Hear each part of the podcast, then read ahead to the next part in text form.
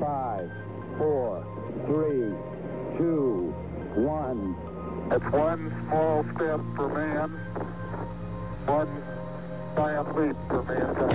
Herzlich willkommen zum Podcast für Kommunikation, Kreativität und Haltung mit Dennis Eltin und Selbiger. Bin ich. Heute starre ich wieder mal auf das Weiße Haus, auf meinen Kollegen Julius van der, der letzte Woche schon hier war. Dieses Mal, lieber Julius, reden wir nicht über die Demokraten, sondern über die Republikaner.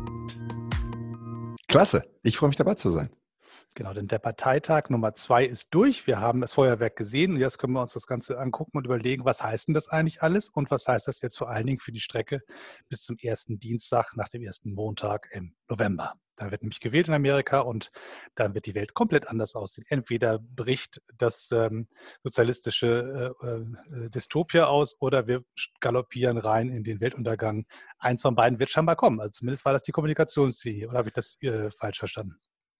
Also ich, Donald Trump stand vor ein paar Stunden auf der Bühne, äh, direkt im Weißen Haus. Ähm, unvorstellbar, dass ein Präsident seinen Parteitag im Weißen Haus abhält. Ähm, abgesehen davon, dass es nicht legal ist, waren es aber großartige Bilder und ich glaube, das kann niemand bestreiten. Es waren 1500 Leute dort, fast alle ohne Masken. Ähm, ich habe nicht gezählt, wie viele amerikanische Flaggen hinter ihm waren, aber es waren viele. Ähm, und ich glaube, erstmal ist es ihm gelungen, ein Bild zu zeichnen, wie wieder Normalität aussehen kann. Ich glaube, wenn wir irgendwas mit Donald Trump verbinden, äh, zumindest von der Optik her, dann sind es diese Großveranstaltungen, die einfach immer bombastisch sind. Und ich glaube, genauso war es gestern Abend auch. Insofern hat er, glaube ich, dieses Bild vermittelt von, Leute, wir sind auf dem Weg zurück zu einer Normalität. Aber es ist auch genau das, was du gesagt hast. Die zweite Botschaft war, die Wirtschaft kommt zurück, aber auch nur, wenn ihr mich wählt. Und wenn ihr Joe Biden die Zügel in die Hand gibt, dann wird er im Endeffekt seine besten Freunde, äh, Josef Stalin und Karl Marx, äh, Alexander Ocasio-Cortez und vielleicht auch noch Fidel Castro mitbringen. Und die werden wirklich einen sozialistischen Armageddon über uns legen. Man muss ja, muss ja wirklich sagen, zwei Dinge. Äh, das eine ist ja wirklich die Kulisse, das, äh, die, also ich meine, man muss sich das mal vorstellen, man stellt sich vor, Frau Merkel kandidiert ein weiteres Mal, also das ist jetzt ein weit hergeholtes Beispiel, aber man stellt sich das mal vor. Und die stellt sich ins Kanzleramt äh, baut eine Webcam auf und sagt, so, liebe Freunde der Welt, bitte wählt mich. Das, also, das ist ein, ein, ein, ein, Sturm der Entrüstung, würde sie quasi aus dem Amt tragen und irgendwie würde sie selber sagen, na gut, habt ihr recht, ich gehe dann mal. Also das, das ist so ein, ein unfassbare ähm, Überwindung der Trennung zwischen Kampagne und Regierungsapparat. Und ich meine, das Ding kostet ja auch Geld. Papa Staat bezahlt ja mit den Steuern dieses schöne Häuschen und den riesengroßen Garten, der dazugehört, wo die sich alle aufgebaut haben. Und das Ding wird zweckentfremdet für eine Privatvergnügen quasi, nämlich für eine Wahlkampfveranstaltung. So, und das zweite ist halt, Joe Biden Sozialismus zu unterstellen, das auf die Idee ist, glaube ich, bisher auch keiner gekommen. Ne, ich meine, vor allem dieser Parteitag und vor allem der Vorwahlkampf war ja dadurch geprägt, dass unheimlich viele Leute gesagt haben, oh, Joe Biden ist uns irgendwie zu moderat, er ist der Incrementalist. Ähm, die ganze Partei Linke hat immer gesagt, wir wollen wirklich jetzt mal Aufbruch und was Neues, wir wollen Bernie Sanders äh, oder vielleicht sogar noch weiter Linksaußenkandidaten. Und am Schluss hat die Demokratische Partei gesagt, wir nehmen im Endeffekt das, was wir kennen und was relativ traditionell innerhalb der Demokratischen Partei auch verankert ist. Und das war dann eben Joe Biden. Insofern Biden zu unterstellen, dass er irgendwie radikal ist, ist weit hergeholt. Aber nochmal, ähm, wir wissen beide, Parteitage sind natürlich auch ein Wettlauf um die Deutungshoheit. Und erstmal war es so, dass Donald Trump dort gestern stand und natürlich jetzt auch erstmal die Agenda gesetzt hat. Und wenn man Dinge einfach oft genug wiederholt, ja gut, dann festigen sie sich auch. Das haben wir auch schon in Deutschland oft genug gesehen. Und äh, dementsprechend, äh, jetzt ist es eben nicht mehr ein Referendum über Donald Trump, würde ich argumentieren, sondern nach dieser Woche Republikanischen Parteitag, der aus meiner Sicht relativ effektiv und auch erfolgreich gelaufen ist für die Republikaner, glaube ich, ist es wieder zurück ein Rennen um die Wirtschaft. It's the economy stupid, haben wir letztes Mal auch schon drüber gesprochen. Mhm. Und vor allem ist es wieder ein Choice. Also wollen wir Joe Biden oder wollen wir eben Donald Trump? Die eine, eigentliche Frage, die sich sozusagen hinter diesem Sozialismusansatz verbirgt, ist ja die Frage, wie glaubwürdig ist der und verfängt der? Weil die ähm, das Ganze klingt so, als hätten Sie die Rede geschrieben, als Sie dachten, Bernie Sanders wird der Kandidat. Und jetzt haben Sie quasi gesagt, okay, wir lassen die Rede mal, wie sie ist und setzen den Satz davor, wenn ihr den beiden wählt, der ist so ein Schwächling, so ein alter, klappriger Herr, der wird ja ferngesteuert von all den ganzen äh, Sozialisten, die da rumlaufen. Ähm, der ist ja sowieso schon eigentlich dann nur noch so das, das trojanische Pferd. Das heißt, in Wahrheit haben Sie die alte Argumentation gegen, Biden, äh, gegen Bernie Sanders behalten und einfach so den Haben die sich nichts Besseres einfallen lassen oder ist das wirklich eine kluge Idee? Ich glaube, dass das halt alte Bread and Butter republikanische Talking Points sind. Ähm, das ist, hat ja auch erstmal nichts mit Bernie Sanders zu tun, sondern das ist ja das, was die Republikaner seit Ronald Reagan erzählen. Äh, dass die Demokraten halt alles irgendwelche äh, Kommunisten sind, ähm, Sozialisten sind, die uns halt einfach nur in Big Government reinführen wollen. Und insofern glaube ich, ist es halt auch einfach eine Rhetorik, die bei der Basis der Republikanischen Partei anschlägt. Aber ich glaube, es gibt einen ganz wesentlichen Punkt. Und ich habe viel auch hier so auf Twitter gelesen und in, in, in deutschen Medien, was so analysiert wurde. Und da wurde immer die Frage gestellt, schafft es und gelingt es dann Trump und den Republikanern mit dieser Rhetorik, mit diesem düsteren, ja, George Orwell-Ausblick auf das Land und die Zukunft, gelingt es denen damit dann Swing Voters zu rückzuholen? Oder gelingt es mit denen auch mit dieser Rhetorik auch irgendwie moderate Demokraten zurück zu den Republikanern zu holen? Ich glaube, dass das die völlig falsche Frage ist. Ich glaube, äh, Trump und sein ganzes Team wissen, die werden keinen einzigen Clinton-Wähler zurück zu den Republikanern holen. Denen geht es ausschließlich darum, die wirklich Hardcore-Parteibasis und vor allem die Leute, die von der Demografie her wahrscheinlich für Trump wählen müssten, letztes Mal 2016 aber nicht wählen gegangen sind, die müssen aktiviert werden. Und dafür braucht man wirklich das Feuer äh, in der Rhetorik, das wir auch die letzten paar Tage gesehen haben. Wie meinst du, kriegt, äh, also sagen wir mal so, ich bin jetzt Republikaner, sitze da in meinem, meinem Bundesstaat und sage, naja, ich bin Konservativer und das ist halt der Kandidat, den man so wählen muss, weil das halt irgendwie der republikanische Kandidat ist. Für mich kommt kein anderer in Frage. Nun bin ich aber irgendwie ja. über 60 und entsprechend äh, habe ich ein bisschen Angst vor der Pandemie. Ähm, ist denn die Wahrscheinlichkeit, dass ein konservativer Wähler in so einem Falle die Briefwahl benutzt ähm, und ihn wählt oder ähm, zum Wahlurne geht? Oder sagt der, na, der Trump hat gesagt, die Briefwahlgeschichte ist sowieso unsicher. Also wie, wie verhält sich so ein verunsicherter Konservativer? Um ganz ehrlich zu sein, ich habe keinen blassen Schimmer. Und ich glaube, Donald Trump weiß es auch nicht. Ähm, ich glaube, er hat da einmal erstmal ein Narrativ gefunden, wie er im Endeffekt den Wahlausgang in Frage stellen kann und jetzt schon vorbauen kann für den Fall, dass es am Wahlabend noch kein klares Ergebnis gibt oder dass es knapp ist, er vielleicht ein bisschen hinten liegt, dass er so die ganze Wahl anzweifeln kann. Und dementsprechend, glaube ich, geht es ausschließlich darum, jetzt schon ein Narrativ aufzubauen, wie er im Endeffekt das Ganze anfechten kann. Dass tendenziell eher Republikaner Briefwahl machen und das, glaube ich, auch Donald Trump eher von der Briefwahl profitieren würde, ich weiß gar nicht, ob er sich diese Gedanken gemacht hat, aber für ihn, glaube ich, geht das meiste erstmal in Fragen von Branding und Geschichten erzählen. Ja, und ich glaube, so baut er einfach nur vor für den Fall, wie gesagt, dass er nicht genügend Stimmen hatte am Wahl Wahlabend. Und was passiert, wenn er sich entscheidet, dass ähm, die Wahl nicht anerkennt. Also bisher gab es ja zwei, zwei, Kandidaten, also Bush und Gore, die beide nicht im Weißen Haus saßen, die sich quasi Richtig. gestritten haben Richtig. und dann sich da reingeklagt haben, mehr oder weniger. Ja. Ähm, nun sitzt einer schon drin. Und ja. wenn der jetzt sagt, tut mir leid, das Ergebnis finde ich nicht so klasse und ich glaube nicht dran und meine Leute auch nicht, ähm, der Mechanismus ist ja relativ klar. Im, im Februar, äh, im Januar, 20. Äh, Januar 20. ist vorbei, Januar. 12 Uhr. Richtig. Da passiert irgendein Wechsel. Der passiert ja sogar, wenn ich das richtig verstanden habe, auch ohne, dass sich da einer hinstellt und den Eid schwört. Das heißt, das mhm. ist ja ein reines Zeremoniell. Die Verfassung richtig. hat ja gar nicht gesagt, wie man das machen muss. Nur an dem Punkt wird gewechselt zum richtig. Wahlsieger. Ähm, was passiert, wenn bis dahin kein kein, Fest, kein Punkt feststeht. Also das, das Electoral College wird ja irgendeine Mehrheit haben. Also Richtig. wenn die sich irgendwie nicht einigen können, dann ging es ja irgendwie weiter in, ins äh, Abgeordnetenhaus, wo dann die Demokraten Richtig. die Mehrheit haben. Das kann ja nicht sein Ziel sein.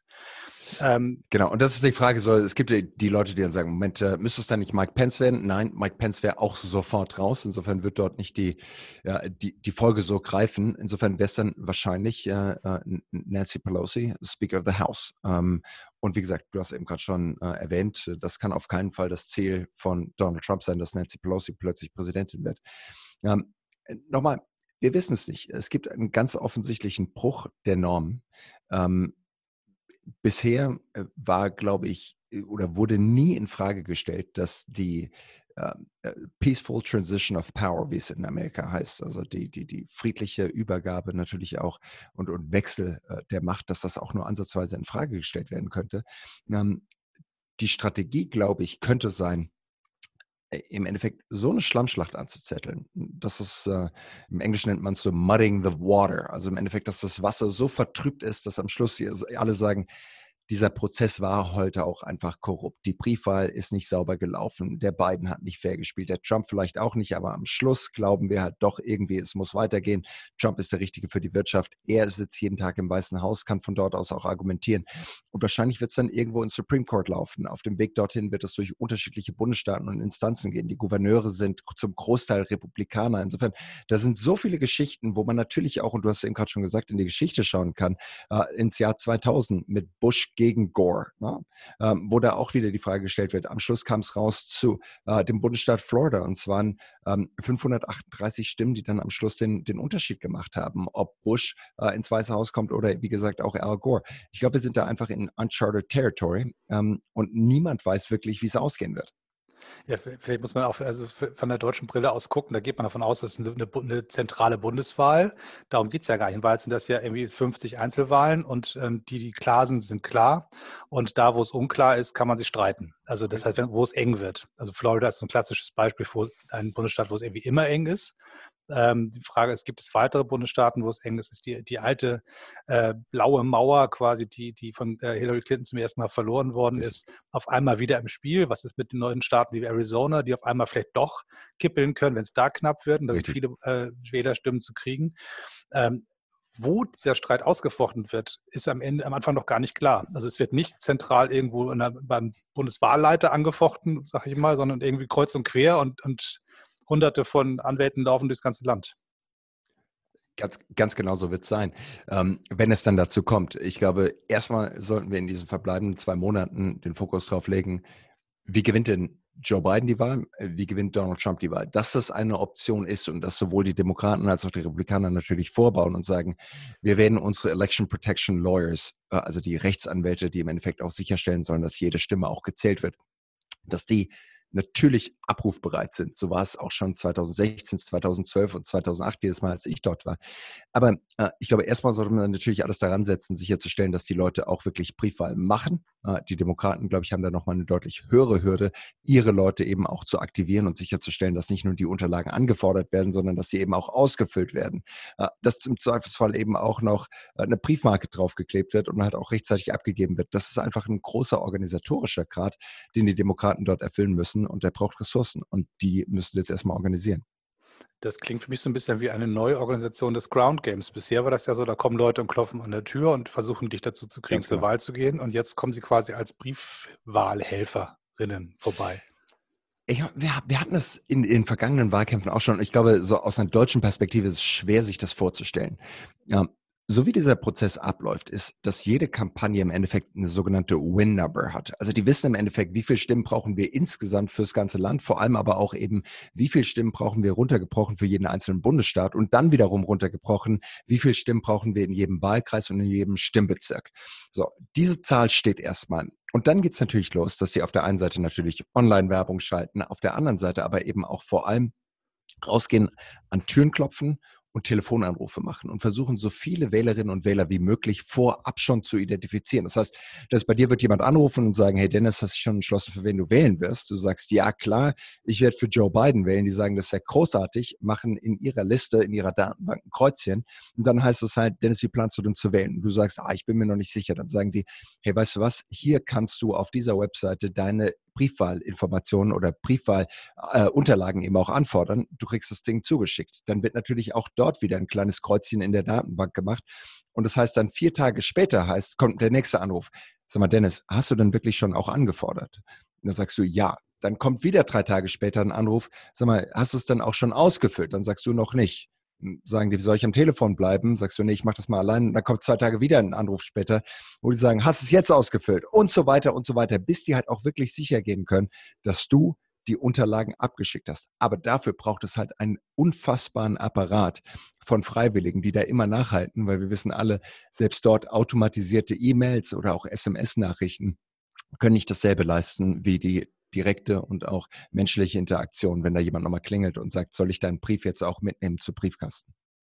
Ich habe das 2012 ja gemacht. Ich habe ja quasi ähm, einmal an der Tür geklopft, aber auch diese Anrufe gemacht. Also nicht in dieser, in dieser Kette, aber diese, ja. kriegst so einen, so einen Sprechzettel, da steht dann drauf, wenn der sagt das, dann das und wenn der sagt das, ja. dann das. Also das ist wie so ein Flowchart. Und da am Ende hast du so einen fotokopierten Zettel auf Umweltpapier, wo du Kreuzchen machen kannst und abends sitzt eine nette Oma da und tippt die Sachen in die, die Datenbank ein. Richtig. Das, das klingt alles total Hightech, ist aber eine wahnsinnig einfach gestrickte Dingnummer, außer die Datenbank. Die ist hochkomplex und sehr, sehr teuer. Aber da stehen alte, klapprige äh, Rechner rum mit, mit Linux-System drauf, damit die keine, keine äh, Lizenzen kosten. Da gibt es Papierausdrucke und Bleistift. Und alte, also eine riesengroße Plastikkiste voller alter, schrottiger Handys, die man irgendwie über Ebay zusammengekauft hat mit da, so einer Prepaid-Karte drin und dann wird dann lustig, lust telefoniert. Und das ist halt ein wahnsinniger ähm, Apparat von Freiwilligen auf sehr low budget.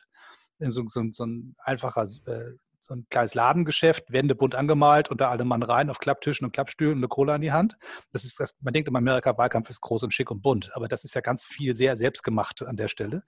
Ähm, aber wenn diese ganzen Freiwilligen nicht kommen ähm, in, mhm. und da sagen, gib mir mal so ein Telefon, ich mache mal eine Stunde, mhm. wenn, weil man sich nicht so treffen kann. Das heißt, man ja. kann, muss es dann eigentlich ja, äh, gegen Geld in Callcenter verlagern oder Leuten Zeugs nach Hause schicken, damit die von zu Hause ja. aus das machen. Aber damit kriegst du ja nicht diese Massen an Leuten hin. Ich habe aber, äh, ich, um dich nur, nur, kurz, nur kurz zu unterbrechen, verzeih. Wir haben 2012 beides getestet. Ähm, sowohl, was bringen die Anrufe aus dem Callcenter und was bringen die Anrufe von Freiwilligen. Mhm. Äh, Callcenter-Anrufe performen deutlich niedriger als die von wirklich echten Freiwilligen, die noch ihre persönliche Geschichte damit reinbringen können, was ich einfach eine interessante Erkenntnis fand. Das zweite war aber auch, als wir danach die Zahlen analysiert haben nach diesem 2012er Wahlkampf und gesehen haben, wie da auch die Zahlen von den freiwilligen Anrufen, aber eben auch äh, direkten Besuchen an den Haustüren explosiert sind, wir hatten 280 Millionen versuchte Kontakte, 280 Millionen versuchte Kontakte bei 215 Millionen wahlberechtigten Wählerinnen und Wähler, die ausschließlich durch Freiwillige entweder übers Telefon oder über eine Haustür gekommen sind. Insofern, dazu kommt noch die ganze bezahlte Werbung, sowohl online als auch offline. Dazu kommen noch die ganzen Veranstaltungen und die ganzen Earned Media Events und so weiter und so weiter. Aber 280 Millionen versuchte Kontakte, wo du de facto auch nicht mit jedem Amerikaner sprichst. Mit den ganzen Hardcore-Republikanern wirst du ja niemals eine Konversation führen und mit den ganzen sicheren Demokraten auch nicht. Insofern, das ist schon ein extrem fokussierter Apparat. Und die Datenbank, die du dahinter angesprochen hast, so, die wird ja auch mit jedem weiteren Kontakt einmal noch weiter geschult, wen, wer wirklich nochmal auf die Liste kommen soll und wer dann auch den nächsten Anruf oder den nächsten Hausbesucher bekommen soll. Will zur Schilderung, was so eine Datenbank eigentlich ausspuckt. Also ich habe ähm, diese Papierlisten bekommen als Borgsheet oder als Telefonlisten. Da steht ja personenscharf drauf mit Geschlecht und Alter und, und Adresse. Ähm, und eine, eine, eine Wählerhistorie, die kann man in der Datenbank sehen, die wird nicht mit ausgedruckt, damit jeder Freiwillige alles weiß. So, aber in der Datenbank ja. siehst du im Prinzip das Wahlverhalten der Vergangenheit. Wo, wie waren die registriert? Als, als Demokraten, Republikaner, waren sie bei der Wahl oder ja. nicht?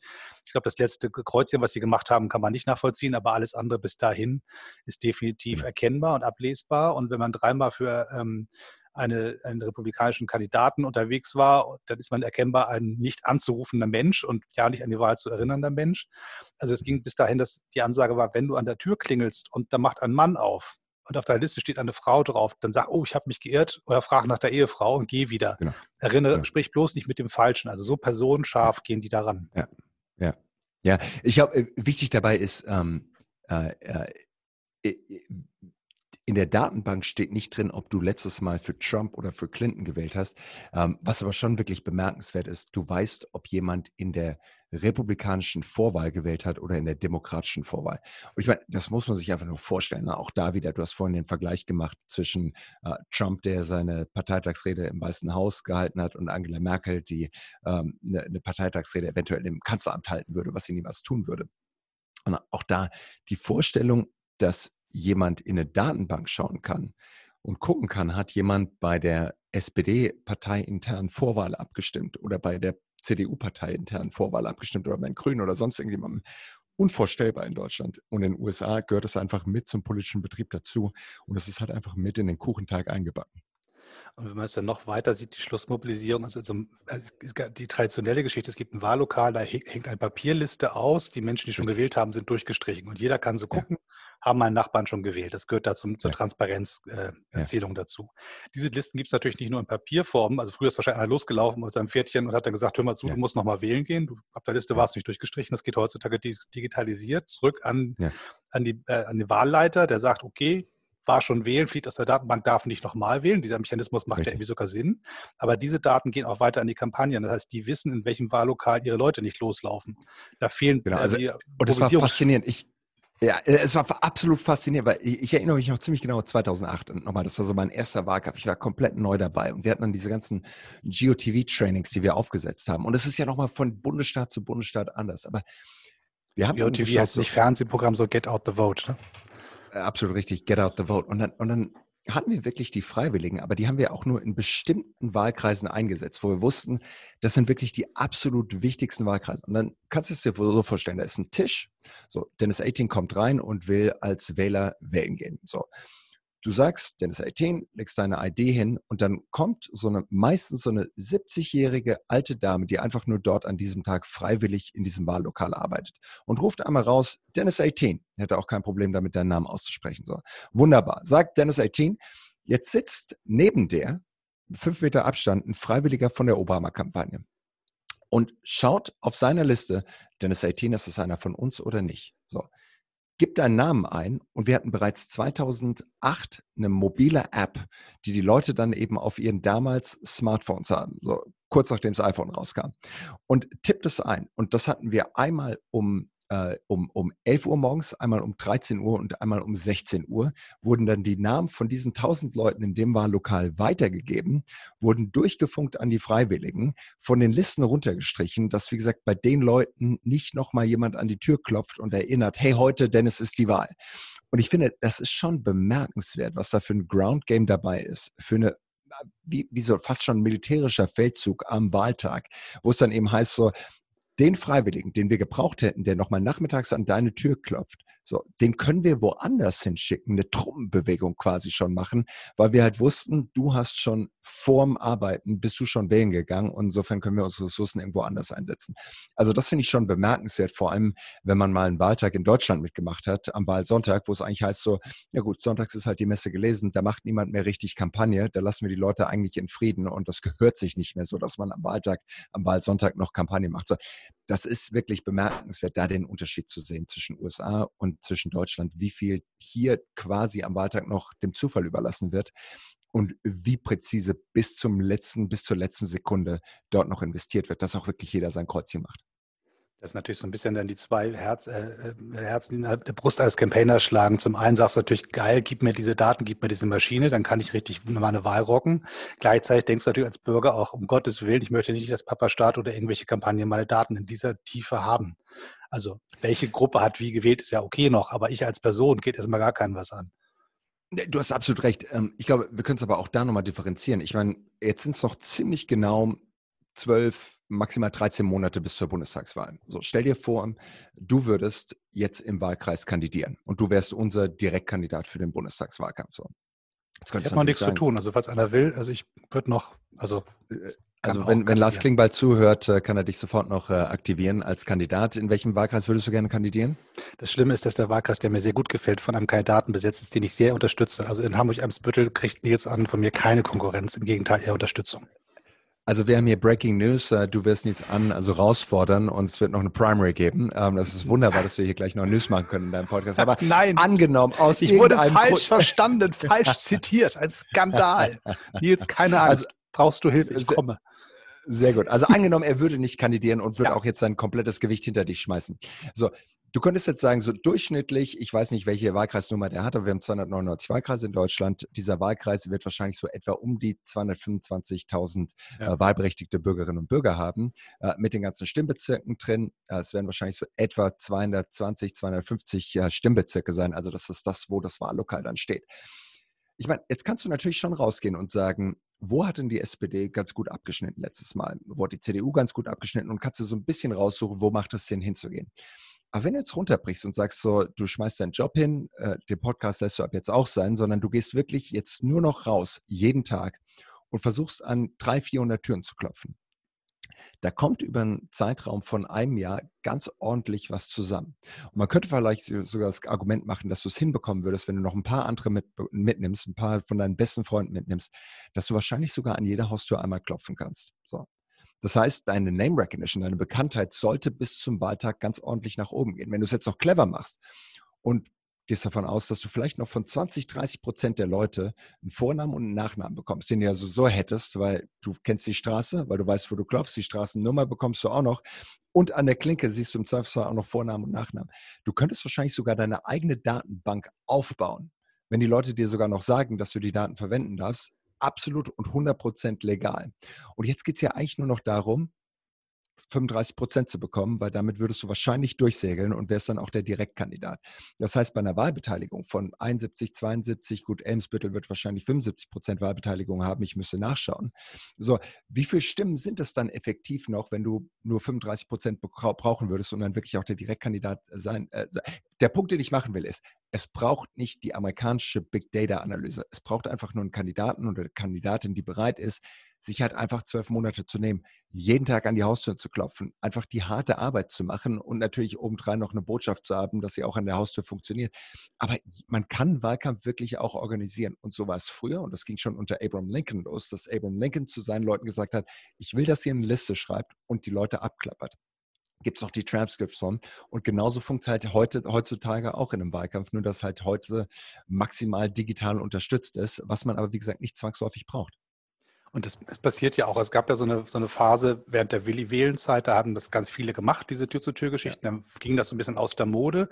Das machte ja. man irgendwie nicht mehr. Und die Kommunalpolitikerinnen und Kommunalpolitiker haben das immer noch wie weitergezogen.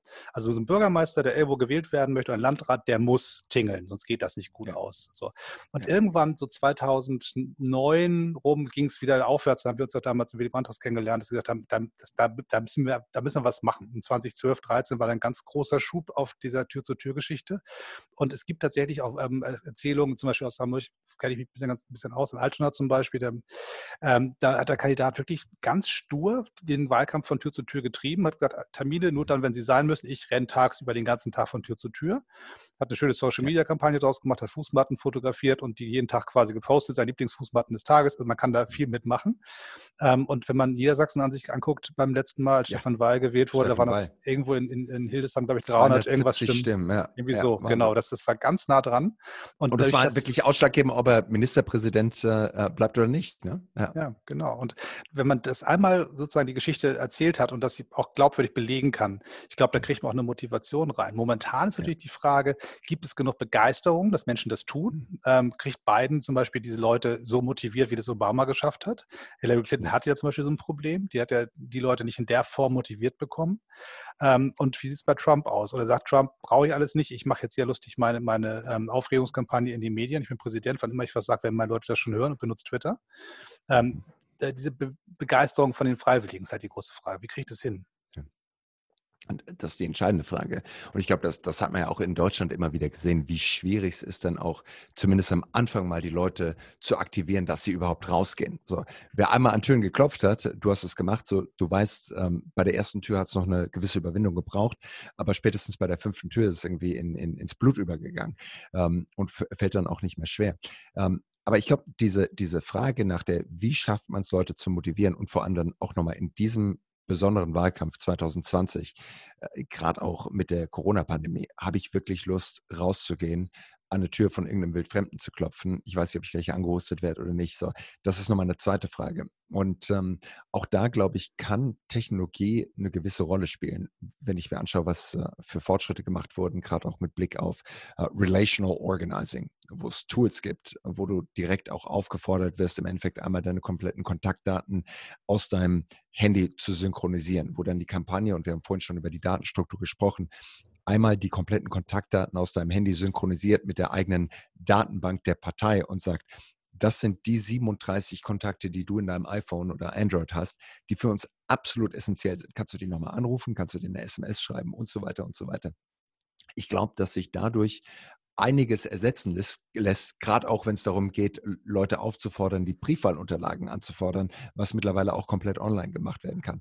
Insofern mal schauen, inwieweit das funktioniert, aber das Grundlegende ist wirklich wichtig. Es braucht den Enthusiasmus, um eine Hoffnung als jemand, der die Demokraten äh, unterstützt, ist natürlich auch, dass Kamala Harris als Vizepräsidentschaftskandidatin durchaus ein bisschen was von dieser Energie mit in dieses Ticket mit reinbringt, das was Joe Biden vielleicht so an Energie nicht selber mitbringen kann. Ähm, über Sie haben wir ja noch nicht so richtig gesprochen, vielleicht so als, als Ausblick. Wir gehen mal davon aus, ähm, dass dieser, die Wahl stattfindet, am Ende ein Ergebnis stattfindet und irgendeiner dann ähm, am 20. Januar dann das Amtseid ableistet und alles sauber und ordentlich demokratisch abläuft. Dann haben wir vier Jahre Trump oder wir haben vier Jahre Biden. Ähm, und danach ist ja definitiv die Frage, zumindest bei Demokraten, eigentlich ja schon fast beantwortet, wie es dann weitergeht. Biden hat ja nicht verkündet, ich mache die nächsten acht Jahre, sondern hat gesagt, ich bin wahrscheinlich ein Übergangspräsident, hat er von sich aus Richtig. selber gesagt. Also ja. die Fantasie ist da natürlich sehr nah dran, dass, dass Kamala Harris dann die Kandidatin sein wird. Ähm, wie weit ändert das die Rolle, die sie jetzt schon hat? Wird sie quasi schon so wahrgenommen oder ist es immer noch die Vizepräsidentin, die eigentlich gar nicht wirklich zählt, aber keinen Schaden anrichten darf? Naja, also ich habe zwei Aspekte. Das eine ist erstmal, warten wir doch mal ab, wie für den Fall, dass Biden gewinnen sollte. Und ich im Moment sehe ich noch ein großes Fragezeichen dahinter. Ähm, vor allem nach dieser Woche republikanischer Parteitag ist mein Fragezeichen deutlich größer geworden. Ähm, aber, aber für den Fall, dass Biden gewinnen sollte, ähm, Wer weiß, ob ihm nicht doch vielleicht ganz gut als Präsident gefällt. Ähm, vielleicht äh, hat er nochmal irgendwie so einen jugendlichen Schub äh, und, und äh, meint, ach, acht Jahre kann ich mir doch auch durchaus zutrauen. Also ich glaube, die Messe ist noch lange nicht gelesen. Das Zweite ist, natürlich ist sie damit die Frontrunnerin, auch innerhalb der Demokratischen Partei. Wer vier Jahre lang dann so eine Öffentlichkeit genießen würde als Vizepräsidentschaftskandidatin, die wahrscheinlich auch dann als Vizepräsidentin, die natürlich auch Special Projects von beiden bekommen würde, ich glaube, sie wäre gesetzt ich würde mir als beiden große Gedanken darüber machen oder vor allem auch irgendwie mit einem Auge immer offen schlafen. Ähm, inwieweit hat Kamala Harris schon von Tag 1, also dem 20. Januar, den, die Augen halt auch eben auf die Präsidentschaft gerichtet? Äh, sagt sie wirklich auch, ja, das Projekt nehme ich, auch wenn es im Endeffekt ein Projekt ist, das nicht unbedingt auch gut ausgehen wird? Oder wird sie sagen, es ist mir leider zu heikel, ich muss mich auch ein bisschen davor schützen, jetzt irgendwelche Schmutzaufgaben zu machen, die mich vielleicht danach oder die im Endeffekt auch im nächsten Wahlkampf dann gegen mich verwendet werden könnten. Aber ich glaube, so in die Richtung würde ich, würde ich denken, dass das ähm, auf der einen Seite natürlich doch relativ sicher ist, wenn sie da keine groben Schnitzer macht, dass sie dann auch die Nominierung bekommt. Wie gesagt, auf der anderen Seite, ähm, wie sicher schläft dann auch Joe Biden. Also wir sind auf alle Fälle an dem Punkt, dass wir vieles noch nicht wissen. Ähm, und äh, ich, ich ich finde es immer wieder erstaunlich. Ich weiß noch genau, wie ich am Wahltag beim letzten Mal auf einer Bühne gesessen habe, bei einer Wahlabendveranstaltung und mit großer Geste verkündet hätte, ich wüsste genau, wie es ausgeht. Die Hillary Clinton macht das, die Amis werden die professionelle Politikerin wählen, auch wenn sie die langweilig finden. Ja. So, nur ist es irgendwie anders ausgegangen, wie wir feststellen.